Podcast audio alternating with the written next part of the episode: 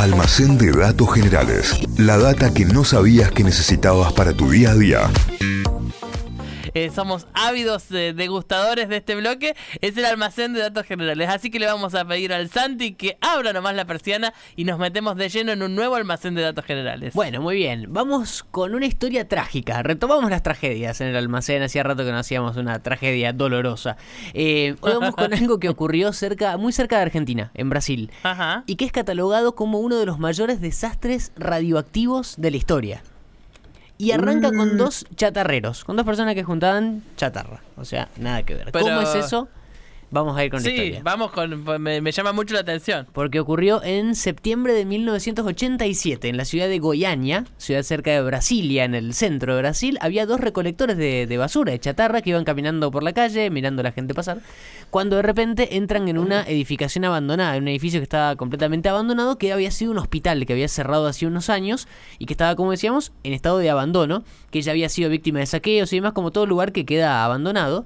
Eh, y bueno, la gente iba, buscaba cosas que, que- que- que habían quedado ahí tiradas y todo, y esto fue con el paso de los años. Pero esa mañana estos dos eh, chatarreros se metieron adentro del hospital a ver qué podían encontrar. Wagner Pereira, que tenía 19 años, y Roberto Alves, que tenía 22.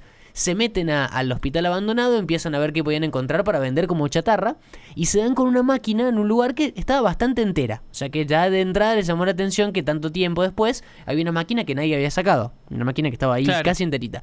La desarmaron, le sacaron la parte de arriba y con destornilladores sacaron como una especie de caja que después se enteraron que era una caja de plomo, que adentro tenía un cilindro, una cápsula muy chiquita de pocos centímetros, pero estimaron que podía ser valiosa por la forma en la que estaba protegida en, adentro, como en el corazón de la máquina esta que estamos diciendo. Así que la sacaron y la vendieron, entre otras cosas que lograron recolectar, a un depósito de chatarra. A un depósito que, que el dueño era un señor llamado Debair Ferreira. Eh, así que bueno, hicieron la, la transacción, le, le pagaron algo y se fueron como por lo que habían recolectado en este hospital abandonado. Unos días después, tanto Pereira como Alves, los recolectores, los chatarreros, se empezaron a sentir mal, empezaron con vómitos, eh, pero los dos pensaron que era algo que les había caído mal de comida. Después siguieron con mareos, con hinchazón, se le hinchaban las manos, no sé bien qué les pasaba. Entonces, bueno, van al médico y a los dos les dicen que era una intoxicación alimentaria. O sea, que hagan reposo, tranqui, que se les iba a pasar. Mientras tanto, una tarde, eh, Ferreira, el dueño del depósito de chatarra que ahora tenía, había comprado esa, esa cápsula, Claro.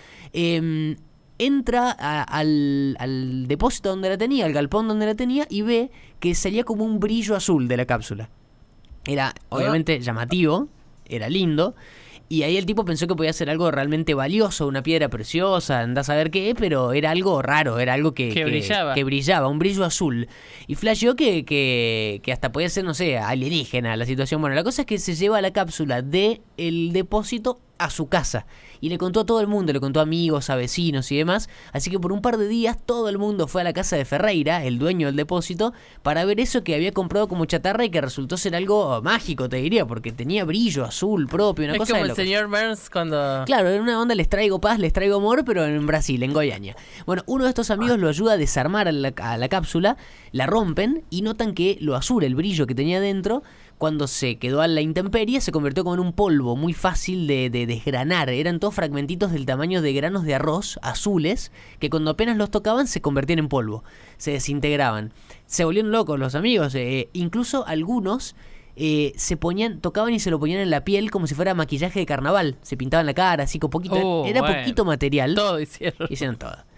El 24 de septiembre, o sea, había pasado muy poquito tiempo, decíamos que había sido a principios de septiembre de- del 87, el 24, o sea, todo dentro de ese mismo mes, eh, Ferreira puso un poquito de ese polvo en la mesa familiar durante un almuerzo como para mostrárselo a la familia y ahí estaba, por ejemplo, su hermano Ivo y su, su, su sobrina Leide, que tenía 6 años, eh, que era hija de Ivo, que también tocó un poco el polvo azul ahí mientras estaban almorzando. Y después de unos días, como le había pasado a los dos chatarreros, empezaron todos a sentirse mal, todos a sentirse enfermos. Eran como 12 personas que de repente fueron todas juntas al hospital con los mismos síntomas, diarrea, vómito, fiebre, algunos casos incluso con pérdida de cabello, o sea, eran un- unos síntomas potentes y todos juntos al mismo tiempo y toda la gente y al a mismo todos tiempo. al mismo tiempo, claro. Bueno, ¿qué era el material este, el, el- el polvo azul que estaban tocando?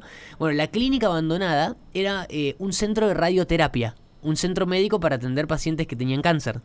Y la máquina que habían encontrado armada, que la desarmaron, era una máquina de radioterapia, de rayos. Y el polvo que encontraron protegido por una capa de plomo era cesio 137, una sustancia recontra radioactiva. Si vos lo googleás te va a decir es un isótopo radioactivo del cesio que se produce por fisión nuclear.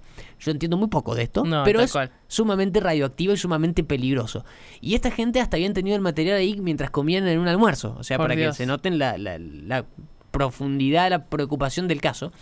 Bueno, con toda esta gente que cae enferma, eh, a Gabriela Ferreira, que era la cuñada del dueño del depósito, la esposa de Ivo, eh, se le ocurre pensar que a lo mejor estaba relacionado ese polvo que habían estado tocando todos con que todos se sientan mal. Así que envolvió la cápsula y lo que quedaba del polvo en una bolsa, se tomó un colectivo y lo llevó a la oficina de salud del gobierno municipal. Ahí lo, examinaron, lo guardaron, digo, para examinarlo después, y ahí los funcionarios llaman a un físico eh, de la universidad, Walter Méndez, para que lo examine con un dispositivo y para que vea qué era ese polvo que a lo mejor podía estar intoxicando a la gente. Y lo que contó el físico, después en muchas entrevistas años más adelante, es realmente escalofriante. Dijo el tipo, dos puntos. Cuando estaba a 80 metros de la oficina, el detector de radiación que tenía, No. tenía un equipito para detectar radiación, comenzó a actuar de forma extraña y pensé que tenía una falla. Volví y busqué uno nuevo. Otra vez, a los 80 metros antes de llegar a la oficina, empezó a saturarse el detector. Eso significaba o que estaba en un lugar con un campo de radiación muy alto o que los dos detectores estaban defectuosos. Esto decía el físico que fue a ver qué onda. Y la opción correcta era la primera opción. Lo más rápido que pudo fue ordenarle a todo el mundo ahí en la oficina de salud, porque no era el hospital donde estaba, era Claro. como el centro de salud, Eva- evacuar.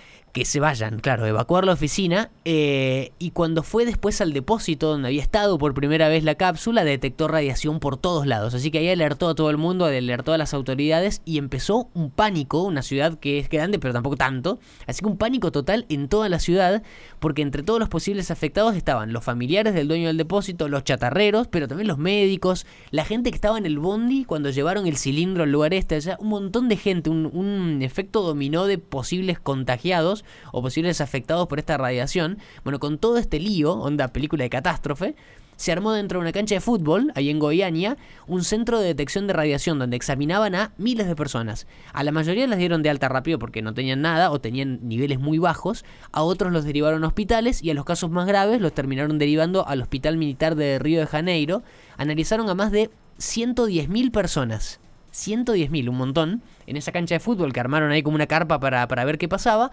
De esos 110.000, 250 tenían niveles significativos de material radioactivo en sus cuerpos. O sea que 250 las tuvieron, los tuvieron que internar. Y de los que no tenían nada, de los que se fueron a su casa normal, sí les ordenaron bañarse con agua y vinagre y cambiarse de ropa cada media hora. O sea, fue por varios días, o por, por semanas en realidad, un caos total, Goiânia, porque nadie sabía qué pasaba en realidad. Claro. Y después de enterarse de todo, el gobierno fue y demolió el depósito de chatarra, demolió la casa de los Ferreira y demolió el centro médico abandonado, así que donde había arrancado todo, donde estaba la máquina que habían sacado estos, estos chatarreros. Y acá la parte horrible porque de todo este lío hubo personas que murieron, hubo personas que fallecieron por la radiación. La primera que murió fue la sobrinita de No. Ferreira, la nena de, de, de seis años, y le siguió la esposa de Ferreira, las dos con fallas graves en el sistema inmunológico por, por haber estado expuestas a niveles tan altos de radiación, las dos en octubre de ese año, o sea, un mes Un después de que pasó. Y además ella, la mamá, digamos, es, es la que alertó de La que, que algo alertó. podía haber sido La que se dio cuenta que podría haber tenido algo que ver.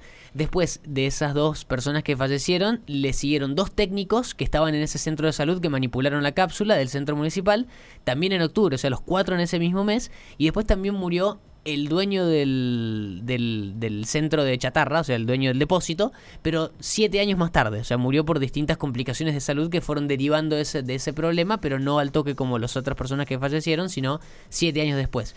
Pero de Bair Ferreira, que era el, dueño del depósito, fue quien recibió la dosis más alta de radiación, o sea que a pesar de eso sobrevivió más años. Así que bueno, seis personas murieron eh, eh, en este accidente considerado el mayor desastre radioactivo de la historia ocurrido fuera de una planta nuclear. Claro. Porque tuvimos el problema de Fukushima, tuvimos el problema de Chernobyl, pero eran dos plantas nucleares, lugares donde se trataba con estos materiales. Acá no, acá era un depósito de chatarra No, y además un hubo que lugar abandonado. descubrirlo primero, digamos, identificar que era eso. Y toda gente que no tenía, no sabía, no, no, no entendía lo que estaba pasando. Bueno, Qué locura. los dos chatarreros del principio, Wagner Pereira y Roberto Álvarez, sobrevivieron, pero los dos con problemones de salud, daños severos en la piel. Alves incluso perdió un brazo. O sea, imagínense el poder de, de esas sustancias nucleares radioactivas, que era un pequeño cantidad de polvitos, un cilindro con un- unos pocos gramos. Sobrevivieron con todos estos problemas, pero sobrevivieron. Y después, para cerrar toda la historia, en 1996, o sea, nueve años después del accidente, eh, cinco personas conectadas a la clínica que había- abandonada, donde habían encontrado la máquina, los condenaron a tres años y medio de prisión por homicidio.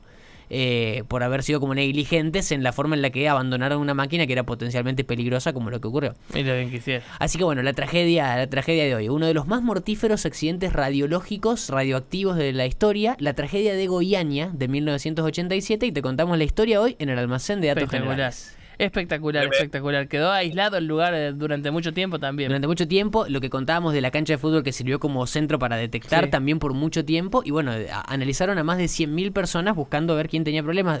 Cuando, cuando fueron al cementerio a enterrar a las personas que fallecieron, las enterraron en, en ataúdes de plomo Claro. Para que no Por la ten- para radiación. por la, por la radiación. El otro día hablábamos de eso, de que la- el ataúd de, Ma- de Marie Curie Claro. es, está, también tiene una capa de plomo por la radiación recibida por ella, digamos. Claro, bueno, y después la historia contaba que cuando fueron los entierros la gente fue a- onda a pelearse con las autoridades, hubo quilombo en el entierro, porque la gente no entendía nada de lo que estaba pasando, los- les ordenaron aislarse, bueno, fue todo un lío, esto pasó en 1987 en Goiânia, en Brasil. Es re pronto, re, re cerca en el tiempo. Espectacular el almacén del día de hoy, espectacular. Pueden entrar a escucharlo nuevamente en Spotify, nos encuentran como Notify Diario, ponen almacén de datos generales y les saltan ahí las listas de reproducción y, y podés elegir el que, el que te haya gustado para compartirlo. Así que no dudes en hacerlo. Almacén de datos generales. La data que no sabías que necesitabas para tu día a día. Inventos, curiosidades de la historia, estudios increíbles de la ciencia, lugares raros del mundo y un montón de locuras más. Todo eso podés conseguir en el almacén de datos generales de Santi Miranda.